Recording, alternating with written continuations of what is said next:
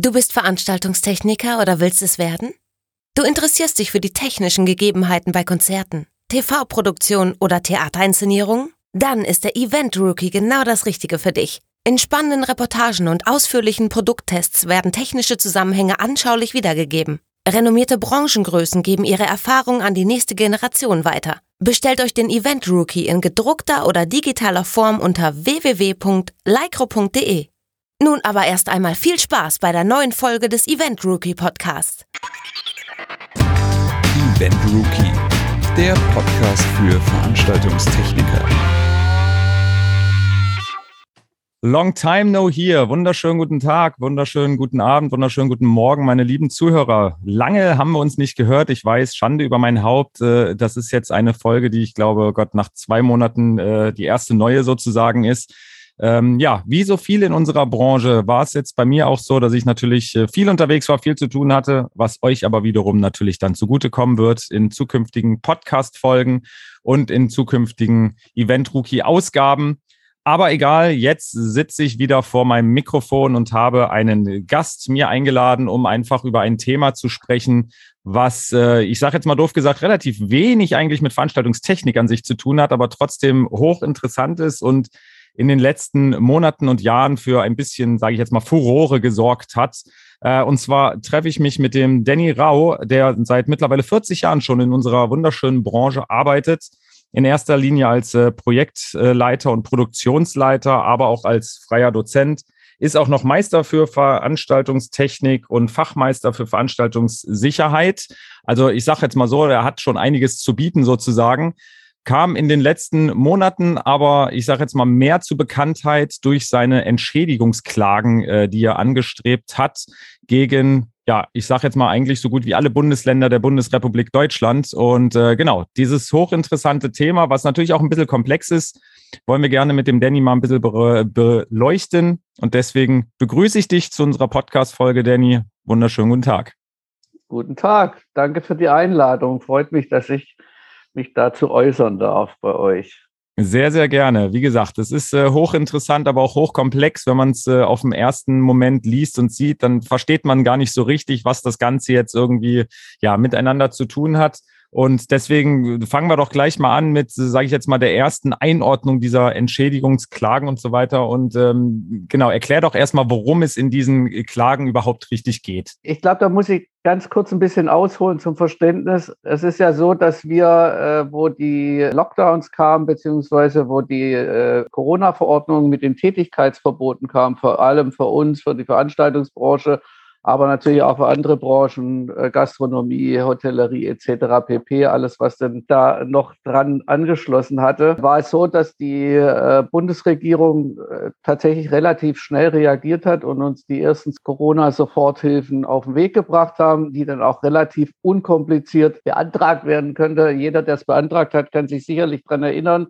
Es war einfach nur ein Formblatt auszufüllen online abgeschickt und äh, eigentlich gab es da äh, nicht so, dass es nicht genehmigt wurde, diese, diese äh, Corona-Soforthilfe. Allerdings äh, änderte sich dann relativ schlagartig, als dann Mitte April die Soforthilfen sozusagen, man, was die Antrags- und Bewilligungskriterien angeht, doch äh, revidiert hat, indem nämlich die Bundesregierung dann auf einmal gesagt hat, ja, für die Bundeshilfen gilt das Kriterium, dass man die äh, Corona-Hilfen oder die bewilligten Hilfen dann nur für fixe Betriebskosten beziehungsweise fixe laufende Betriebskosten ver verwendet werden darf. Damit brach natürlich für viele Leute das weg, weil wir als Solo-Selbstständige vor allem üblicherweise so hohe Fixkosten haben, die äh, letztendlich da zur Anwendung kommen konnten. Und damit äh, mussten dann viele, war das dann klar, dass sie es zurückbezahlen müssen. Das heißt, die meisten standen dann erstmal ohne Hilfen da. Also quasi ohne finanzielle Ausgleich für irgendwas, für das, dass sie eigentlich überhaupt nicht mehr arbeiten durften, ne? weil wir quasi ein faktisches Berufsverbot bekommen haben durch die Corona-Verordnung. Da hakt es so ein bisschen an ein in diese, diese Entschädigungsklagen, die ich jetzt da auf den Weg gebracht habe, nämlich das, dass wir im Prinzip, was ja für die Corona-Hilfen, die so immer so oben drüber stand, stand ja drüber, dass der, derjenige, der sozusagen von diesen Tätigkeitsverboten betroffen ist, nach der Corona-Pandemie sozusagen genauso gut wirtschaftlich dastehen soll oder so dastehen soll, dass er quasi seine Tätigkeit sofort wieder aufnehmen kann. Und das ist natürlich damit nicht gewährleistet, wenn man so, äh, keine Hilfe bekommt. Wie soll das dann auch funktionieren? Man sieht ja jetzt auch den Effekt der Abwanderung, äh, das Problem, was wir jetzt gerade haben, Personalmangel aller Orten. Und das ist unter anderem ein Effekt davon, dass wir diese Abwanderung bekommen haben. Das, was dann quasi sozusagen für uns äh, der entscheidende Faktor war, wir brauchen eine klare Perspektive und wir brauchen äh, Handlungssicherheit. Und deswegen aber gedacht, wir brauchen was, was rechtssicher und einklagbar ist. Und das gibt es eben nur äh, Entschädigung. Dazu muss man vielleicht noch kurz sagen, dass das Infektionsschutzgesetz für bestimmte Betroffene eine Entschädigung bereits vorsieht. Und da haben wir uns angeschlossen und gesagt, dass wir eine analoge Anwendung dieser Entschädigungskriterien auch auf Leute, die eben nur das Tätigkeitsverbot sozusagen durch die Corona-Verordnung bekommen haben, angewendet sehen wollen. Das ist der Anlass. Jetzt wollen Sie sich noch mal ganz kurz auf ähm, meine, meine Eingangsfrage quasi, dass das Worum so ein bisschen eingehen. Ähm, ist das jetzt so, dass du sagst, okay, du, du klagst jetzt sozusagen, um diese Soforthilfe dann rückwirkend doch wieder zu bekommen? Oder was bedeutet diese Entschädigung sozusagen? Also was ist der genaue Wert oder gibt es da überhaupt einen Wert oder was genau ist da sozusagen dieser Anklagepunkt? Worauf sich unsere Klage bezieht, ist tatsächlich das, was ich 2020 an Umsatz durch meine bereits bestätigten Jobs hätte tätigen können. Und mhm. darauf beruft sich das. Also das ist auch sozusagen die Summe, auf die ich klage, ne? weil das hätte ich ja nachweislich erwirtschaften können. Und dadurch wäre meine Existenz gesichert worden. Also das sind tatsächlich wirklich nur diese Jobs, die ich auch wirklich bereits bestätigt hatte. Nicht die, die ich hätte noch akquirieren können. Eigentlich hätte man darauf auch noch klagen können, weil es ist ja klar, dass ich im Verlaufe des Jahres noch weitere Akquise äh, äh dann getätigt wird und letztendlich daraus sich noch weitere Jobs und weiteres Einkommen äh, ergibt. Also ich will nicht diese Corona-Hilfe sozusagen als äh, fest etabliert haben, sondern ich möchte gerne, wie ich es vorher schon gesagt habe, eine rechtssichere und einklagbare Entschädigung haben. Weil diese Corona-Hilfen, das sind ja Billigkeitsleistungen des Staates und die wir ja erfahren haben, ist es so, dass die quasi im Nachhinein und vor allem rückwirkend geändert werden können. Mhm. Also das heißt, auch wenn man, jeder, der das, diese, diese, äh, egal ob es dann Neustarthilfe, Soforthilfe, was auch immer, äh, beantragt und bewilligt bekommen hat, wenn man da sieht, was man da für Kreuzchen dran macht, dann macht man sich, wenn man es mal so lapidar sagen soll, dann macht man sich nackig. Also das mhm. heißt, im Prinzip können die alles damit machen und am Ende des Tages steht da gar drin, dass sie quasi sagen können, nachher, ja, wenn es uns dann irgendwie vielleicht doch mal anders einfällt, dann ändern wir die Kriterien und dann muss der eben doch zurückbezahlen. Ja. Und das ist natürlich nicht das, was wir brauchen. Das, was wir brauchen, ist quasi eine Planungssicherheit, so dass wir tatsächlich dann, wenn es wieder losgeht, wie jetzt, eben nicht so dastehen, dass wir sozusagen finanziell äh, am Ende sind, und die Hand heben müssen und in Insolvenz gehen, sondern das, was wir, müssen, was wir brauchen, ist, dass die Veranstaltungsbranche sozusagen eine, eine Planungssicherheit hat und zwar für alle Beteiligten. Also nicht nur für die, die das Geld erwerben, sondern auch die, die das Personal brauchen. Weil das sehen wir jetzt, wo wir jetzt gerade sind. Ne? Ja. Wie, wie kam es da überhaupt dazu, sage ich jetzt mal, dass du diese, diese äh, Klage angestrebt hast? Weil ich sag mal, man sitzt ja jetzt selten irgendwie abends äh, irgendwie auf seiner Couch und denkt sich auch, ich mache jetzt einfach mal eine Klage. Äh, und soweit ich weiß, bist du ja auch, sage ich jetzt mal, der Einzige, der wirklich damit diesen Weg eingeschlagen hat. Wie, wie kam es dazu, dass du für dich gesagt hast, okay, so muss ich das jetzt machen?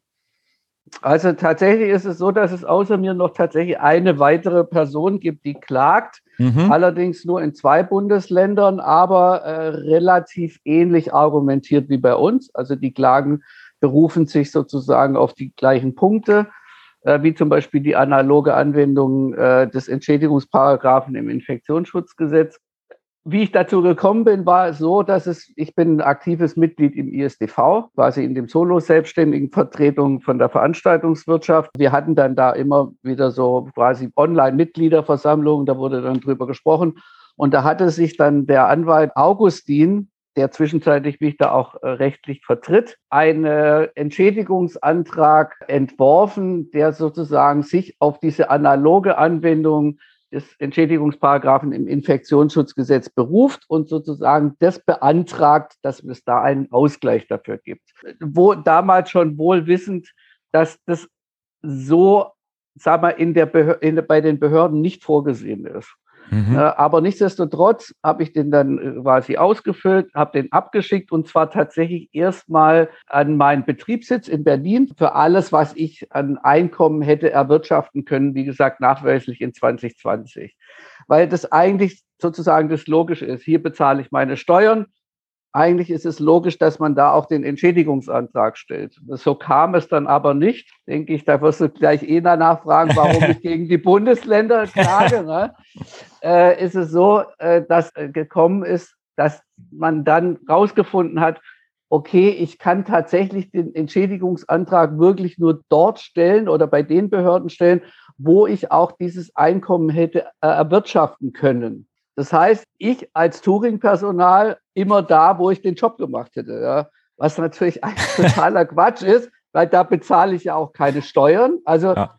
es ist nicht logisch. Aber so ist es halt normal quasi, sieht das Infektionsschutzgesetz vor, also diese Entschädigungsparagraph. Und dann hat man das gemacht. Also das war tatsächlich eine relative Tortur, das erstmal rauszufinden, bei welcher Behörde ich das überhaupt, diesen Entschädigungsantrag für welchen Job in welchem Bundesland hätte stellen können. Weil zum Beispiel in äh, Baden-Württemberg sind es die Regierungspräsidien, in Niedersachsen sind es die örtlich, teilweise örtlichen Gesundheitsämter. In Thüringen ist es wieder anders. In Berlin ist es zum Beispiel der, das, der, der Senat für Finanzfragen und so weiter und so weiter. Also das überhaupt das mal rauszufinden, wer dafür überhaupt zuständig ist, war schon relativ, hat mich, glaube ich, äh, zehn Tage gekostet mhm. insgesamt mit reichlich Telefonaten, E-Mail-Verkehr etc. pp. Und hatte das dann äh, sozusagen dann musste ich jedes einzelne Bundesland verklagen. Und zwar tatsächlich den Entschädigungsantrag musste ich erstmal stellen, dann musste ich die, den Bescheid abwarten und darauf konnte ich dann erst klagen. Und dann aber natürlich nicht die Behörde, die mir den Bescheid ausgestellt hat, sondern das Bundesland. Also es ist relativ kompliziert, aber so kam es zustande, dass ich jetzt so viele Klagen habe. Also insgesamt sind es 14 Klagen in äh, elf Bundesländern das klingt nach vor allem extrem viel Bürokratie. Also wahrscheinlich ist das. So ist es. so ist es, das kann ich bestätigen. Oh und da ist aber, ich sage jetzt mal, die Anklageschrift, doof gesagt, oder die, die Klage an sich, das Wording ist eigentlich immer das Gleiche. Oder muss man da auch wieder bei jedem Bundesland auf irgendwas achten, was da irgendwie anders ist? Oder ist es eigentlich, geht es immer ums Gleiche? Tatsächlich ist es so, dass es eigentlich immer ums Gleiche geht, aber das Wording ist natürlich immer ein bisschen anders, weil wir ja natürlich mehrere, uns auf mehrere Dinge stützen oder die Klagen sich bei uns auf mehrere Dinge stützen. Das eine, wie ich schon gesagt habe, ist zum Beispiel, dass wir die analoge Anwendung des, äh, des Entschädigungsparagraphen im Infektionsschutzgesetz haben wollen. Aber wir gehen zum Beispiel auch auf eine äh, Existenzbedrohung und wir gehen aber auch zum Beispiel auf ordnungspolitische Gesetze, also zum Beispiel Polizeigesetz und so weiter ein, die bestimmte Verordnungen nach sich ziehen, die zum Beispiel zu diesem Beschäftigungsverbot führen. Mhm. Äh, und die sind natürlich teilweise unterschiedlich in den einzelnen Bundesländern. Also deswegen ist es eben nicht genau immer das Gleiche, aber im Großen und Ganzen beruft sich das eigentlich aufs Gleiche. Ja. Und dann geht es natürlich auch um unterschiedliche Summen. Ich habe ja nicht überall das Gleiche, hätte ich erwirtschaften können. Ja. Wie ist es, ich sage jetzt mal, seit wann laufen jetzt diese Klagen und gibt es schon irgendwie abzusehen, wie lange es noch laufen wird? Die Klagen laufen jetzt seit Anfang 2021. Da haben wir die meisten Klagen gestellt, weil da uns alle Bescheide dann vorgelegen haben. Ne? Wichtig ist, dass diese Bescheide auch rechtsbehelfsfähig sind. Also üblicherweise steht dann unten Rechtsbehelfsbelehrung drin, mhm. wo dann drin steht, bei welchem Gericht man dann quasi gegen den Bescheid klagen kann. Mhm. Das äh, ist, ist wichtig, weil tatsächlich kamen auch Bescheide, die im Prinzip eigentlich gar keine Rechtsbehelfsbelehrung hatten und somit nicht eingeklagt werden konnten. Das heißt, da muss man dann nochmal nachfragen, was ist denn mit der Rechtsbehelfsbelehrung etc. pp. Also war schon ganz schön äh, äh, kompliziert. Tatsächlich ist es dann auch so, zum Beispiel in Hamburg, das so ist, dass man in Hamburg quasi total absurd. Das muss ich ganz kurz als Anekdötchen erzählen, dass man sich das mal vorstellen kann, wie absurd es ist. habe ich äh, einen Entschädigungsantrag bei einer Behörde beim Bezirksamt Altona gestellt. Und dann äh, ist es so, dass die gesagt haben, ja, wir, äh, wir lehnen den Antrag ab ohne Rechtsbehelfsbelehrung. Und dann haben wir nachgehakt, der ist ja nicht rechtsbehelfsfähig, also wir können ja dagegen nicht klagen, gegen den Bescheid. Äh, und dann haben die gesagt, ja, da müsste man dann quasi intern nochmal eine, quasi einen, einen Widerspruch dagegen einlegen, gegen den Bescheid. Das haben wir dann gemacht. Und lustigerweise erreichte uns dann ein paar Wochen später original sowohl von der gleichen Behörde als auch von der gleichen Person ein neuer Bescheid, der dann rechtsbehelfsfähig war. Man kann sich das mal vorstellen, was, wie absurd, was für absurde Züge das hat. Aber gut, ähm, tatsächlich ist es so, dass es jetzt insgesamt schon drei äh, mündliche Hauptverfahren gegeben hat, und zwar in Berlin, in Schleswig-Holstein, äh, beziehungsweise da in Neumünster und in ähm, Sachsen. Die drei Verfahren sind, da wurde meine Klage äh, abgewiesen. Und äh, dagegen haben wir aber bei allen, äh, in allen Bundesländern äh, Berufung eingelegt. Also das heißt, da sind wir in der zweiten Instanz. Tatsächlich ist es so, dass es eigentlich absehbar war, dass sie das machen, zumal es vorher da ja auch andere Dinge gab, weil prinzipiell sieht das Infektionsschutzgesetz immer den Verwaltungsrechtsweg vor. Das sind auch die ganzen Bescheide, laufen alle auf den Verwaltungs-, also dass die Klage bei Verwaltungsgerichten äh, eingereicht werden kann. Aber die Verwaltungsgerichte weisen das, verweisen das üblicherweise dann an die, äh, an die ordentlichen Gerichte, also an die Zivilgerichte, was auch schon mal absurd ist, weil das genau, also sowohl die Bescheide als auch das Infektionsschutzgesetz, auf was wir uns ja berufen, äh, den Verwaltungsrechtsweg vorsieht. Aber gut, das ging dann auch hin und her, teilweise dann mit Widersprüchen und Bescheiden dann vom Oberverwaltungsgerichten. Und in einem äh, Verfahren sind wir, nämlich in ähm, Baden-Württemberg, sind wir dann sogar mit unseren Widersprüchen gegen die Bescheide der Verweise, dass es zu den Zivilgerichten geht, bis zum Bundesverwaltungsgericht vorgedrungen auch dort wurde das allerdings abgewiesen und äh, die sehen auch den Zivilweg, äh, als gegeben an.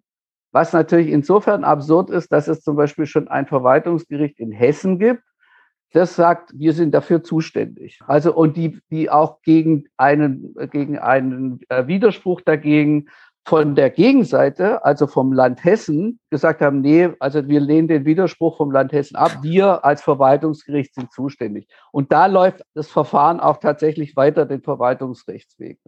Okay. Und die anderen Gerichte, da werden wir jetzt wahrscheinlich bei allen vor den, äh, vor den Zivilgerichten, also vor den ordentlichen Gerichten landen. Und dann machen wir das halt so weiter. Der Nachteil allerdings ist natürlich tatsächlich, dass die höchste Instanz bei den Zivilgerichten der Bundesgerichtshof ist. Da ist leider mein Anwalt nicht zugelassen, weil das ja nur eine bestimmte Auswahl an äh, Anwälten zugelassen. Das ist so ein bisschen der Nachteil. Und tatsächlich sind auch die Kosten etwas höher, die Gerichtskosten, als bei den Verwaltungsgerichten. Ja. Jetzt haben wir äh, Mitte 2022. Du hattest gesagt, Anfang 2021 fing das an äh, mit den Klagen sozusagen. So, und ihr habt bis jetzt Ergebnisse aus drei Bundesländern von elf, was ja jetzt nicht unbedingt, ich sage jetzt mal, die Masse ist. Äh, Gibt es denn schon irgendwie einen zeitlichen Horizont, wie das bei den anderen Bundesländern aussieht? Gibt es da schon Termine, Zeitplan, irgendwas oder lassen die sich einfach extrem viel Zeit? Also die Mühlen der Justiz malen langsam. Jeder, der schon mal vor Gericht war, weiß das. Ne? Aber wir versuchen das zu forcieren durch verschiedene Maßnahmen. Also das eine ist zum Beispiel, dass wir mit bestimmten Dingen jetzt direkt vor das äh, Bundesverfassungsgericht gegangen sind. Und da liegen zwischenzeitlich, das heißt ja äh, da nicht Klage, sondern Individualbeschwerde oder Beschwerde beim Bundesverfassungsgericht liegt bereits vor. Da geht es auch zum Beispiel um so Sachen wie Unabhängigkeit der Gerichte und so weiter, was wir so ein bisschen anzweifeln weil die Richter zum Beispiel von den Ländern bezahlt werden ja, und auch äh, die Länder sozusagen, beziehungsweise die Justiz, das Justizministerium über die Ernennung, Beförderung und so weiter von den Richtern bescheidet. Das heißt, dadurch, dass natürlich sozusagen der Beklagte gleichzeitig der Vorgesetzte der Richter ist, ist es natürlich ein bisschen absurd und dass es da mal zu einem Interessenskonflikt kommen kann, äh, ich glaube, das liegt auf der Hand. Mhm. und da sind wir jetzt so ein bisschen davor gegangen, mal davon abgesehen, wie ich es eingangs schon gesagt habe, müsste man eigentlich sozusagen die Bundesrepublik verklagen, weil ja die das Infektionsschutzgesetz erlässt und nur die Länder sozusagen dafür zuständig sind, um das umzusetzen. Also es macht im Prinzip eigentlich keinen Sinn, wie das ist, aber gut, es ist mal, wie es ist, da müssen wir jetzt irgendwie zum klarkommen. Aber dadurch versuchen wir eben an die höchste Instanz zu bringen, wo wir überhaupt eigentlich hinwollen. Ja. Das, was wir nämlich wollen am Ende des Tages, ist, dass wir ein Entschädigungsgesetz bekommen, was sozusagen dann eintritt, wenn wir wieder so eine Situation haben wie jetzt. Und da ist es, glaube ich, völlig egal, ob das jetzt äh, die Tätigkeitsverbote äh, auf einer Corona-Verordnung berufen oder auf anderen Gesetzen, wie zum Beispiel, wir haben ja, wissen ja alle, wir sind in einer Kriegssituation oder wir haben einen Krieg, der letztendlich auf uns auch Auswirkungen hat. Also ich sage nur, dass es äh, bestimmte Sachen gibt, wie dass Venues zum Beispiel als Flüchtlingsunterkünfte äh, äh, verwendet Verwendung finden und äh, sozusagen da keine Shows mehr stattfinden können oder keine Veranstaltungen mehr stattfinden können. Da haben wir ja dann am Ende des Tages den gleichen Effekt. Also vielleicht nicht für das Venue selber, weil die sind ja dann kriegen ja dafür Geld, dass sie das quasi zur Verfügung stellen. Aber für Leute, die da Veranstaltungen machen und so weiter, ist es der gleiche Effekt. Das heißt, das, was wir brauchen, ist Rechtssicherheit, wenn wir in so eine Situation kommen. Wenn wir nicht arbeiten dürfen, aus was für Gründen auch immer, brauchen wir eine Regelung, die uns rechtssicher eine Entschädigung zuspricht. Und das, da möchten wir hin. Und am Ende des Tages ist es so, dass eigentlich nur das Bundesverfassungsgericht eigentlich genau das auf den Weg bringen kann. Mhm. Weil die nämlich dann sagen, bitte, äh, Gesetzgeber, also quasi die Verfassungsorgane, die dafür vorgesehen sind, also sprich die Bundesregierung mit den entsprechenden Ministerien beziehungsweise dann Bundestag, Bundesrat. Bitte beschäftigt euch damit und bringt eine Entschädigungsregelung auf den Weg, die, das muss man auch mal sagen, ja schon im Grundgesetz vorgesehen ist, in Artikel 14. Da gibt es nämlich einen, eine Entschädigungsregelung, auf die sich zum Beispiel auch diese ganzen Atomkraftwerksbetreiber, Kohlekraftwerksbetreiber etc. pp äh, berufen und da schon sehr hohe Entschädigungszahlungen erwirkt haben mhm. für, für, sich. Also das heißt, das müsste man eigentlich nur noch in ein bundeseinheitliches Gesetz gießen und äh, wo dann ganz klar vorgesehen ist, wer eigentlich äh, entschädigungsberechtigt ist und in welcher Höhe sich das auswirkt. Da könnte man zum Beispiel als Maßstab sowas wie Kurzarbeitergeld oder ähnliches einfügen. Und äh, damit hätten wir im Prinzip eine Entschädigungsregelung, wo eben nicht nur die Leute, die dann äh, Entschädigungen bekommen, also wir als Betroffene, klar äh, Rechtssicherheit haben, sondern auch der Gesetzgeber. Ja. Na, wenn man mal sieht, wie viel Corona-Hilfe insgesamt ausgegeben worden ist, und dazu zähle ich ja nicht nur die reine Summe von dem, was an Corona-Hilfen bezahlt worden ist, sondern auch ganzen Peripheriekosten darum. Also sprich zum Beispiel das Aufsetzen des Antragsportals, ne, die ganzen IT-Kosten, die Leute, die das bearbeiten, äh, dann die Überstunden und jetzt im Nachhinein die ganzen Klagen, die kommen wegen den Rückzahlungsforderungen, die es gibt. Ne? Das sind ja auch wieder, da gibt es äh, Gerichtskosten, Anwaltskosten mhm. etc. pp. Das ist ja da gar nicht alles mit einberechnet. Das, was man vielleicht als Zahlen mal so kolportiert bekommt, ist vielleicht das, was als Summe bereitgestellt worden ist für die Corona-Hilfen insgesamt, was letztendlich am Ende des Tages ausbezahlt wird. Ja. Also das heißt, was das eigentlich alles kostet, das wissen wir gar nicht. Ja? ja. Das weiß vielleicht der Bundesrechnungshof am Ende des Tages, aber wir wissen es nicht. Und ähm, auch das ist zum Beispiel was, wo wir, wo wir so dran sind. Wir haben mit der Bundestagsfraktion von den Linken, äh, also mein Anwalt und ich, eine äh, Anfrage an die Bundesregierung entwickelt äh, oder erstellt, wo man dann auch mal sieht, wo sich genau um das, um das Thema geht. Wie viel kosten denn eigentlich die Corona-Hilfen? Damit man das auch mal gegenüberstellen kann, was wir unter Umständen für Entschädigungsforderungen hätten.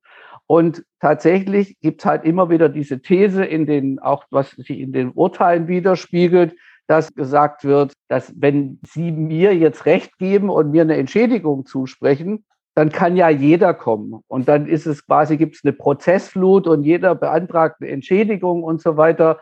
Und dann wird der Staat pleite. Das ist das sozusagen, was da immer als Dings, was natürlich erstens mal totaler Quatsch ist, weil Entschädigung grundsätzlich Individualrecht ist in Deutschland. Ja, da kann man ja auch keine äh, Massenklage oder keine äh, Klage mit vielen verschiedenen Leuten oder mit mehreren Leuten einreichen, sondern das geht tatsächlich jeder, da wird jeder Fall individuell betrachtet. Das ist schon mal Punkt eins. Punkt zwei ist, dass das letztendlich ja gar nicht äh, die Grundlage sein kann, ob der Staat pleite geht, ob das ja. Recht ist oder nicht. Ja, also quasi das als Argument, das führt ja quasi unser Rechtssystem ad absurdum, wenn man es mal so sagen möchte. Und das kann natürlich nicht die Grundlage dafür sein, ein Urteil zu sprechen. Aber am Ende des Tages ist es vor allem auch eine These. Das haben die, das können die gar nicht belegen in irgendeiner Form. Also die können nicht sagen, die, die können das nicht mit Zahlen unter sagen, dass dann der Staat pleite geht, was ja erstmal eigentlich sich grandios anhört, aber ob es dann tatsächlich so ist, müsste man ja eigentlich auch mal belegen. Und nur wenn man tatsächlich mal die Zahlen hätte, von was die Corona-Hilfen gekostet haben und was wir eventuell als Entschädigungsforderung kommt, als andere Zahl und es gegeneinander stellen, äh, dass man dann einfach mal sieht, wer fährt denn eigentlich und mit was für einer Regelung fahren wir denn eigentlich günstiger? Und da mhm. verrennen sie sich eigentlich, meiner Ansicht nach, verrennt sich der, der, der Staat oder beziehungsweise die Regierungen, dass es ein Dogma ist, dass es im Prinzip keine Entschädigung geben soll. Das natürlich ja. Quatsch ist, weil sie ja. in anderen Fällen ja auch Entschädigungen zusprechen. Aber darauf beruft sich das ja auch. Ne? Das bedeutet aber, es geht dir jetzt, Stand heute, gar nicht mehr nur darum zu sagen, ich möchte gerne eine Entschädigung für diese ausgefallene Corona-Arbeit oder für diese Arbeit, die ich in der Corona-Zeit äh, gehabt hätte bekommen, sondern wirklich, mittlerweile geht es auch eher um Zukunftsperspektiven, dass man wirklich einfach Sicherheit hat, wenn auch irgendwas anderes kommt, dass man einfach irgendwas hat, worauf man sich berufen kann. Also tatsächlich ist es so, dass es uns per se schon immer um diese Perspektive ging, dass wir dann im Prinzip eine rechtssichere Regelung bekommen. Das ist Punkt eins. Aber es ist ja auch so, das ist ja, das ist ja ein Prozess, also nicht nur die Klagenprozess, sondern das ist ja eine Entwicklung. Diese ganze Entschädigungsklagen ist ja eine Entwicklung. Das heißt, es gibt ja sowohl äh, Entwicklungen politischer Natur, so dass wir zum Beispiel eine andere Regierung haben, wo zum Beispiel die Grünen drin sitzen, wo es bestimmte Leute gibt, die schon immer für eine Entschädigungsregelung sind und das auch teilweise schon was gar nicht bekannt ist, teilweise auch schon mit Anfragen forciert haben in ihren Landesregierungen. Und das teilweise auch selber, also zum Beispiel der rechtspolitische Sprecher von den bayerischen Grünen hat mal eine Anfrage an die bayerische Landesregierung gemacht, um äh, mal zu eruieren, ob eigentlich eine Entschädigungsregelung nicht vielleicht das doch das Bessere wäre. Das heißt, da gibt es schon Stimmen auch in der aktiven Politik, die letztendlich äh, eine Entschädigungsregelung für deutlich besser halten würden als, eine, als diese Corona-Hilfen. Mal davon abgesehen, vielleicht auch mal ein Fass ohne Boden sind, weil was passiert jetzt, wenn wir im Herbst, Winter wieder so eine Situation mhm. haben? Was passiert eigentlich dann? Äh, und da würden wir unter Umständen mit einer Entschädigungsregelung deutlich besser fahren. Aber wie gesagt, das ist ja eine Entwicklung, das ist ein Prozess, der da ist und der muss steht äh, evaluiert werden, auch für uns. Das heißt, was passiert da eigentlich? Was sind realistische Ziele noch? Ist es tatsächlich realistisch, dass ich wirklich Geld kriege? Und tatsächlich ist es so, dass es für uns zwischenzeitlich das Mittel zum Zweck ist. Also wenn wie ich uns sage, meine ich in erster Linie mein Anwalt und ich und teilweise auch die Verbände, die mich unterstützen, namentlich ISDV und äh, VGSD, die mich beide Draht und Tat unterstützen und zum Beispiel auch mit den ersten Aufschlag mitfinanziert haben. Also das heißt, die, die ersten Klagen haben die zum großen Teil mitfinanziert. Wie ist und, das jetzt? Äh, ja. Und ganz kurz vielleicht, vielleicht noch eins dazu sagen darf. Tatsächlich ist es so, dass jetzt aber diese äh, finanzielle Entschädigung für mich mehr in den Hintergrund gerückt ist und eine generelle Regelung auch für die Zukunft, vor allem für die Zukunft, eigentlich in den Vordergrund rückt, dass es eigentlich um was ganz Prinzipielles geht. Und das ist natürlich was, was unter Umständen vielleicht auch den, den Regierenden und der Justiz vielleicht mehr Angst macht, als das, dass ich selber Geld haben will. Ne? Ja. Weil es da um was ganz Grundsätzliches geht. Ja. Richtig. Wie ist es jetzt, äh, wenn man sich jetzt mal den Weg dieser Klagen noch weiter anguckt? Ich meine, irgendwann wird es eine letzte Instanz geben, äh, wo man nicht mehr quasi von Gericht, äh, wo es halt kein Gericht mehr drüber geht, sozusagen. Müsstest du dann aber auch, sage ich jetzt mal, bei jedem einzelnen Bundesland wieder diese letzte Instanz nehmen oder kann man das dann irgendwann bündeln und sagen, okay, wir nehmen jetzt hier die letzte Instanz sozusagen ähm, ja, in, in, in einer Klage zusammen? Also ganz grundsätzlich ist es so, dass es die, die höchste Instanz, die wir haben, ist der Europäische Gerichtshof. Das ist, das ist eigentlich die übergeordnete Ding, weil dann kann man es natürlich per se sortieren lassen, ob mhm. zum Beispiel die Corona-Hilfen rechtens sind oder nicht. Das, da gibt es ja bisher weil, äh, auf Europaebene noch keine, keinen Bescheid. Das ist schon mal Punkt eins. Also es gibt natürlich grundsätzlich europäische, europäisches Einverständnis dafür, dass es diese Corona-Hilfen gibt. Aber ob die in der Form, wie sie ausbezahlt werden und wie auch die Antragsbewilligungskriterien etc. etc. sind, ganz konkret sind, dafür gibt es noch keine Bescheide oder keine europäische Meinung dazu, sagen wir mal so. Das heißt aber, wir müssen jetzt erstmal gucken, dass wir den Rechtsweg ausschöpfen innerhalb von Deutschland. Das heißt, da ist natürlich die höchste Instanz das Bundesverfassungsgericht und das ist auch letztendlich da, wo wir eigentlich hinwollen, weil, wie ich es vorher schon sagte, eigentlich das Bundesverfassungsgericht die Instanz ist, die sagen kann, liebe Regierung, bringt so eine Entschädigungsregelung auf den Weg und gießt es in ein Gesetz. Mhm. Ja, und da müssen wir hin und es ist natürlich so, dass wir eigentlich äh, immer beantragen bei jedem äh, Verfahren oder bei jeder einzelnen Klage sozusagen das jeweilige Gericht diese Klage ans Bundesverfassungsgericht hochreicht. Das gibt tatsächlich diese, diesen Weg, dass die Instanzen übersprungen werden und dass die unterste Gerichtsebene sozusagen das an die höchste äh, Instanz direkt hochreicht. Das gibt es, diese Möglichkeit ist vorgesehen. Okay. Das machen die natürlich nicht gerne, weil man dann nicht in irgendwie ein Urteil schreiben muss, was irgendwie äh, meine Klage abweist, was vielleicht dann fünf Seiten umfasst, sondern da müsste man unter Umständen vielleicht 70, 80 Seiten Begründung schreiben, um das tatsächlich so auf den Weg zu bringen, dass das Bundesverfassungsgericht auch nicht Nee sagen kann. Also oder die dann entsprechend sozusagen das Hochreichen abweisen können. Ja. Und das ist natürlich deutlich aufwendiger. Das wollen sie sich natürlich nicht ans Bein binden. Deswegen sagen sie, ja, wir weisen die Klage ab, klag mal da hier bei der, bei der nächsten Instanz. Aber per se sind es im Prinzip dazwischen von den untersten oder von den, ja, von der untersten Gerichtsebene Sprich, Landgerichte gibt es dann natürlich, die nächsten sind die, die Bundesgerichte und so weiter. Das gibt dann drei Instanzen dazwischen und dann wären wir halt beim Bundesverfassungsgericht. Und da müssen wir jetzt halt vielleicht durch. Und ja. dann werden wir sehen, ob es tatsächlich Sinn macht, die anderen Klagen ruhen zu lassen, um sozusagen beim Bundesverfassungsgericht einen entsprechenden Bescheid zu erwirken. Und wenn sie das ablehnen, können wir aber mit jeder Instanz weitergehen. Und so lange werden wir es auch weitertreiben einfach. Ja. Bevor wir nochmal auf das Finanzielle zu sprechen kommen, noch eine, noch eine Frage ähm, be bezüglich dieser einzelnen Bundesländer. Ähm, ich sage jetzt mal, kann man sich da bei dem einen oder anderen dann auf das, auf das eine oder andere dann auch beziehen? Also du hast jetzt schon gesagt, okay, drei Bundesländer haben schon gegen dich entschieden. Was wäre denn jetzt aber, wenn ein Bundesland sagt, ja, das ist vollkommen richtig, äh, dass das passt und wir geben ihm recht? Ist es dann so, dass die anderen Bundesländer, dass man sich da dann auf so ein Gericht beziehen kann oder sind die eigentlich wirklich alle vollkommen unabhängig voneinander?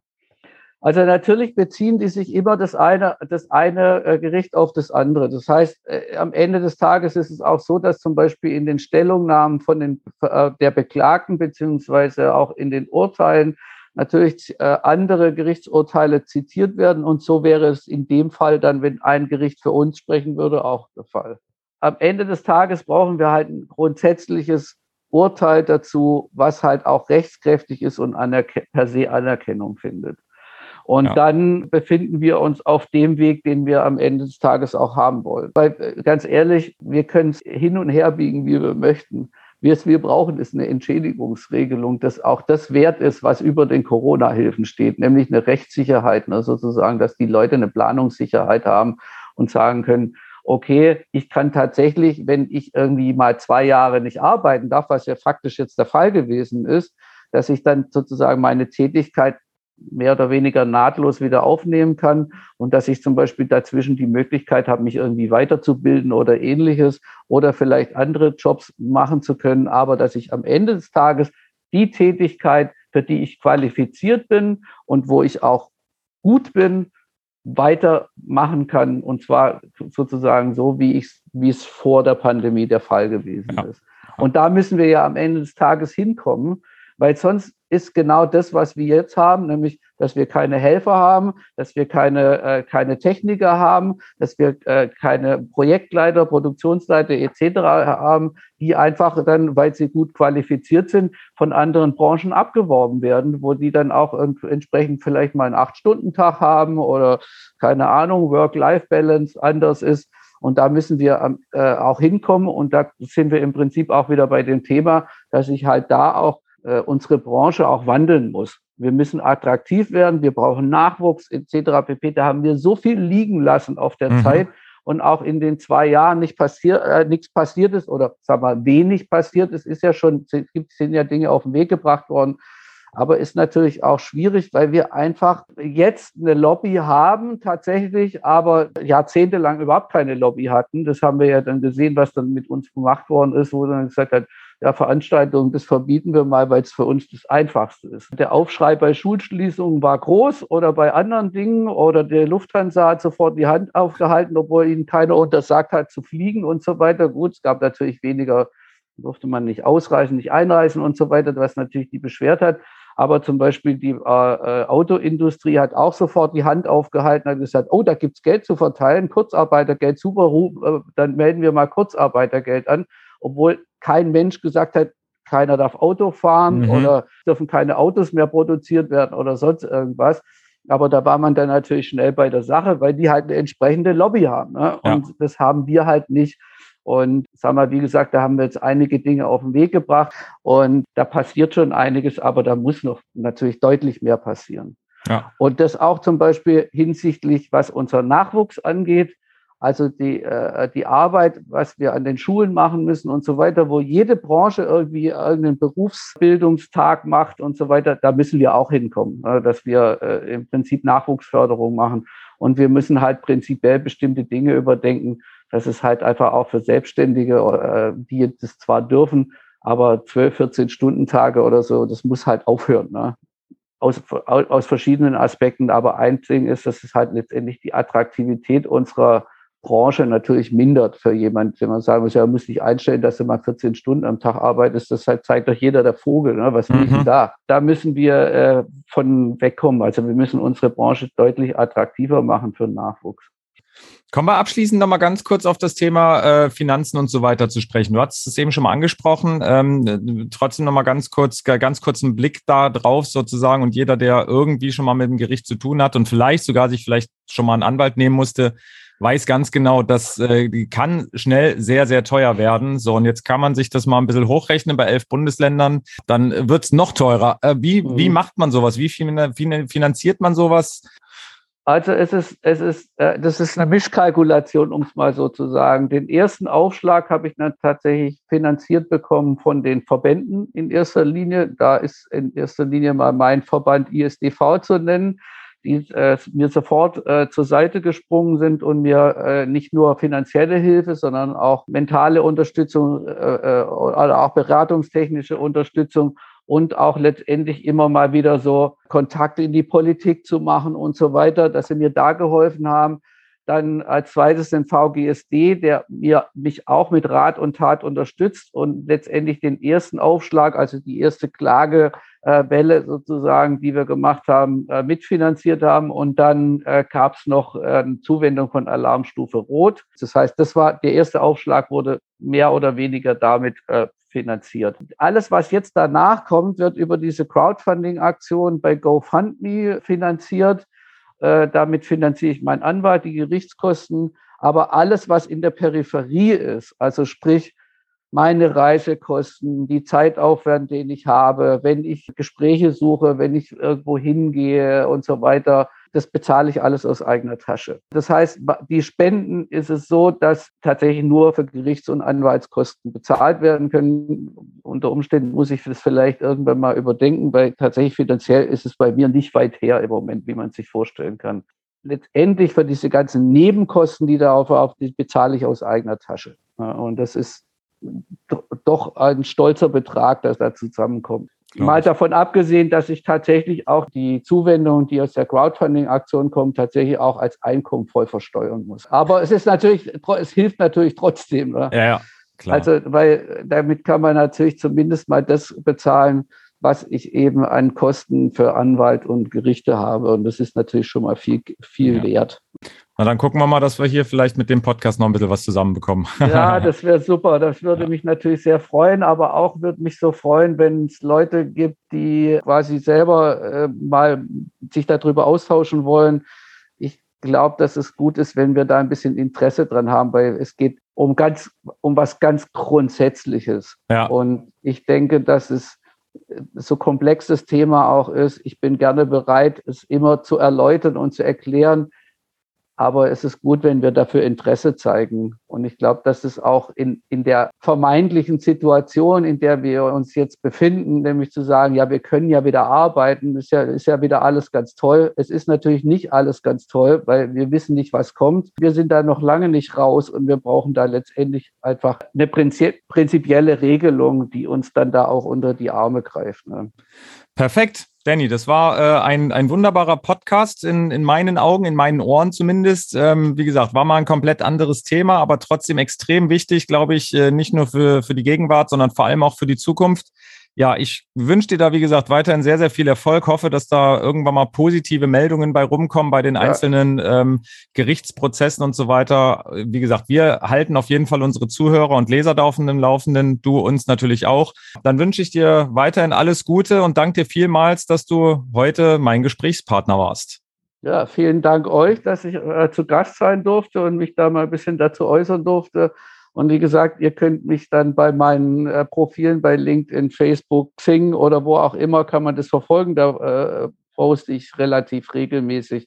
Und natürlich auch bei der GoFundMe-Seite für mein äh, Crowdfunding. Da kann man es auch einfach nachlesen und sich informieren. Da stehen auch ganz prinzipielle Sachen drin, wo man sich dann mal einen Überblick verschaffen kann. Und ansonsten schreibt mir gerne. Ich bin bereit. Perfekt. Vielen lieben Dank. Und wenn ihr uns schreibt, wir leiten das auch gerne weiter an Danny. Das ist gar kein Thema. Ihr erreicht uns beide auf allen Kanälen. Tausend Dank, Simon. Danke dir. Gefreut. Vielen Dank. Danke. Tschüss. Ciao. Schönen Tag dir. Tschüss.